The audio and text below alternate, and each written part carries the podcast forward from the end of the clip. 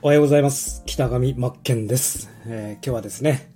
月曜日ですね、えー今週も一週間頑張っていきましょう。今日のお話なんですが、まあ、副業についてちょっとお話ししようかなと思いまして、まあ、最近僕ですね、あの、まあ、Facebook とかも久々に始めたりとかして、えーまあ、SNS を活用しているんですが、まあ、Facebook ってやっぱり独特だなっって思っていて、まあ、あの、Facebook グループとか結構あってですね、なんか僕、あの、最近ユーデミーでオンラインコースをうん出しているんですが、まあ、その宣伝活動として、まあ、様々な情報交換、情報収集しようかなと思って、まあ、オンライン販売系のグループをいろいろ探してですね、まあ、そこに、えーまあ、宣伝広告、宣伝として、まあ、ユーデミでコース出してますよとか、まあ、悩んでる人の解決もう少ししていこうかなと思って、で、最近 Yahoo 知恵袋とか、そういったなんか副業を探しているとか、どんな副業がありますかみたいな、そういうグループもあるんで、まあ、そういったところをいろいろ見て、で、何か、あの、主婦でもできる副業を探してるんですが、みたいな投稿を見つけて、えー子供がいるんで、なかなかちょっと、うん身動きが取れず、みたいな感じで悩んでる人がいたんで、えーそこに回答するっていうところがあってですね。で、まあ、回答で、えーまあ、僕の、僕が今まで、まあ、副業から、会社員を辞めて、副業から始めて本業に移行して、インターネットビジネスをやったっていう、まあ、経験をちょっとお伝えしようかなと思って、まあ、主婦の方でしたら、まあ、例えば、まあ、自宅にいるんだったら、不用品販売して、最初に資金を作って、で、その資金をもとに、まあ、子供服なんかを輸入、海外から輸入とかして、で、いずれ、えーセレクトショップを作るみたいな流れで、えーそういった解説をしてです。解説っていうか回答をして、で、その子供服っていうのも、その子供、お子さんいらっしゃるから、まあ、子供に着せさせる服みたいな感じで、えー輸入して、えーで、まあ子供に着せてもいいし、で、そのまま、あの、それを、えー販売してもいいと思うし、その、一番効率いいと思うんですよ。主婦でお子さんがいる方が副業を始めるんだったら、やっぱり最初って資金が必要だから、自宅に断捨離じゃないですけど、えー資金作りのために、不用品販売してお金に変えて、で、その資金をもとに、えー製品を輸入すると。もちろん需要、需要があるものを売るのが一番いいんですが、まあ、効率いいと考えたら、お子さんに着せる服とかで。で、やっぱり、あの、アパレル製品とか、あの、仕入れても不用品とかたまに中に混じってるんで、そういったのも、あの、捨てずに使うこともできるなと考えて、そういったことをお伝えしようとして、で、まあ僕がたまたまユーデミーで無料コースで、その、資金ゼロから始める在宅の副業術みたいなコース出してたんで、まあよかったら活用してくださいみたいな参考にしていただければ、あえやり方載ってますよみたいな感じで回答したんですよ。そしたら僕のコメントにですね、まあなんか Facebook っておじさん、おじさん属性って立ち悪いですよね。いや、北上さん、ここのコメントにそういう勧誘はやめてください。みたいな、管理人でもない方がいきなりコメントしてきて、いやいやいやいや、と一応、まあ返信したんですよ、そのおじさんに。あの、質問者様に対しての真っ当な回答なんですけども、みたいな、勧誘してるつもり全くございませんみたいな。ちょっと気持ち悪いなと思って。で、まあ、そういうなんか、Facebook にいるおじさん属性って、えっ、と、な、まあ、その人のページとか見たら、なんか夢は世界旅行をすることですみたいなこととか書いたりするんですよ。で、やっぱりなんか副業探してる人とかって、やっぱりなんかマイマインド低いなって言ったら失礼かもしれないですけど、まあ甘く見てるなと感じるなっていうのがいろんな投稿を見てて、副業を探してます。で、みんな、大体その、楽して稼ごうとするみたいな、えー他人、あの、他人任せっていうか、他力本願的な、えーそんな、マインドを持った人たちが多いなと思って。で、副業って言って、僕からしたら本業みたいなもんなんで、僕も会社員時代に、もうこの会社を辞めて独立で、もう誰、他人の時間に生きるのがすごく嫌だったんで、で、やっぱり最初はやっぱりいきなり会社辞めるってわけにもいかなかったんで、副業から始めようと思ってたし、で、やっぱり副業って言ったって、やっぱり本業プラス本業なんですよね。まあ本業の会社員の仕事が8時間だとしたら、副業も家帰ってから8時間しないと現実なんて変わらないしと思ってたし、僕もそう思ってて、もう、まあ、寝る間を惜しみながらですね、今の現状を変えたくて、えー、最初いろいろインターネットビジネス、いろんなことやりましたけどね。で、初めてインターネットを使ってお金を稼いだっていうのも、僕も、その自分の家の近くの森に行って松ぼっくり最初5個、ヤフーオークションで販売してですね、売れたんですよ。あ、これインターネットで使って売れるんだと思って。で、もっとちゃんと勉強しないとなと思って、もう速攻でもう100万円かけて、えー、工学塾に入ってですね、物販の。で、その物販やりたいわけじゃなかったんですよね。もう現状を変えたい。そしてパソコンを使って仕事をできることだったら何でもよかったんですけど、なぜ物販からやったかというと、その物販をやって、そのノウハウとか経験値、それを全部情報発信して、最終的に、あの、コンテンツを作りたいっていう目標があったんですよね。で、やっぱりその目標があったから、まあ、うん、まあ、物販、今もやってますけど、やりたくないけども、取り組んでいったよと。まあ話ちょっと脱線しちゃったんですけど、まあ甘くないよってことなんですよ。で、その、副業を探してる人、本当甘いなって、まあ昔の僕もそうだったんですけど、あの、そんな甘くないよって、副業程度、副業レベルで考えてるから、現実なんて変わらないし、うん、副業として捉えてるから、まあ収益なんて稼げても、まあ僕の勝手な予測ですけど、3万5万の世界だなと思うし、そんな3万5万のお小遣い程度なんて、そんなすぐね、あの、月々の、に換算したら、まあ、ないよりはマシかもしれないですけど、現実なんて絶対変わらないと思うし、やっぱりもう必要なのって、月々固定費って必ずかかってくるんで、固定費、最低限固定費は副業で作って、で、そこから安定して収益が上がるようになってから会社は辞めたらいいと思うんですよね。これが僕本当現実だと思うし、まあ、うん、まあ、Facebook に気持ち悪いおじさんがいてよってちょっと愚痴でもあるんですが、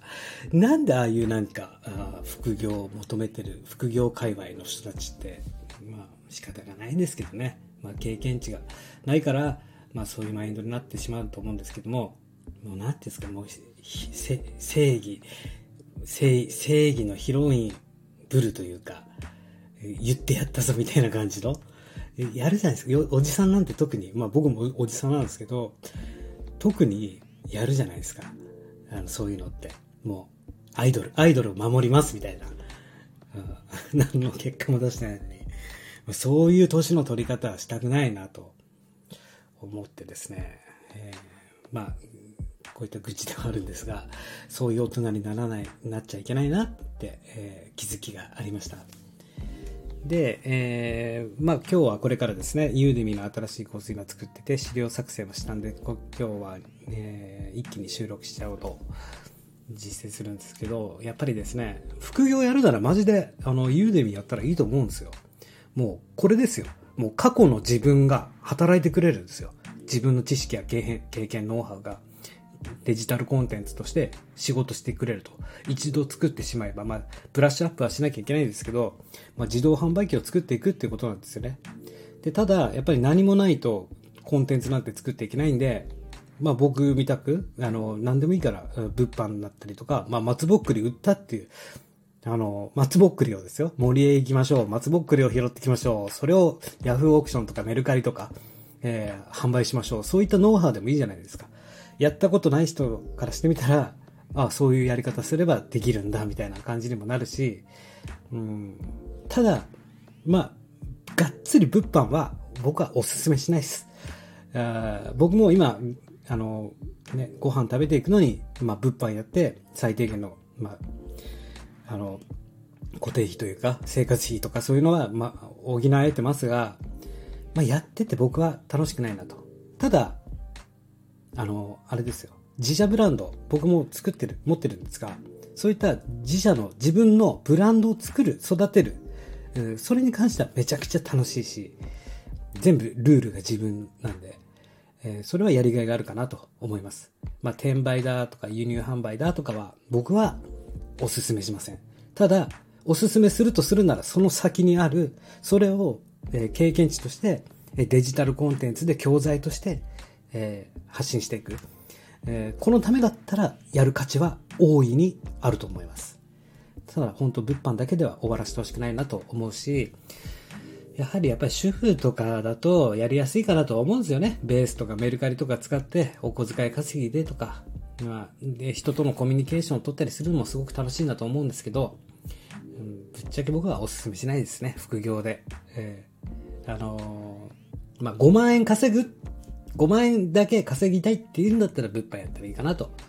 思いますけど、それを本業にしていくっていうんだったら、やっぱりもう腰を据えて、えー、もう死ぬ気でやっていかなきゃいけないし、うんまあ、本当に甘くないよって話なんですけどね。甘くないよっていう人はおかしいよっていう言葉よく聞くんですけど、本当に甘くないんですもん。マジで。うん、毎日必死だし、うん。だからやっぱり会社でね、給料もらっているっていうことがどれ、どれだけありがたいことかっていうことですよ。えー、いろいろ愚痴はありますよ、本当に。だけど、あなたにとって、例えばあなたが会社員だとして副業を考えてるとしたら、まず大切なことは、あなたにとって一番のお客様っていうのは社長なんですよ。給料を毎月くれる社長がお客様なんですよ。で、そう考えてお付き合いして、で、しっかりもう会社のルールに従って、固定費というか最低限の安定した給料を得て、その上で足りないと言うんだったら副業。うん、だけど副業って言わない方がいいと思います。もう、ビジネスって言ったらいいと思いますよ。副業。副業は副業でも副業じゃないですから。副業のことを副業だって言ってるうちは稼げないよってことです。ね。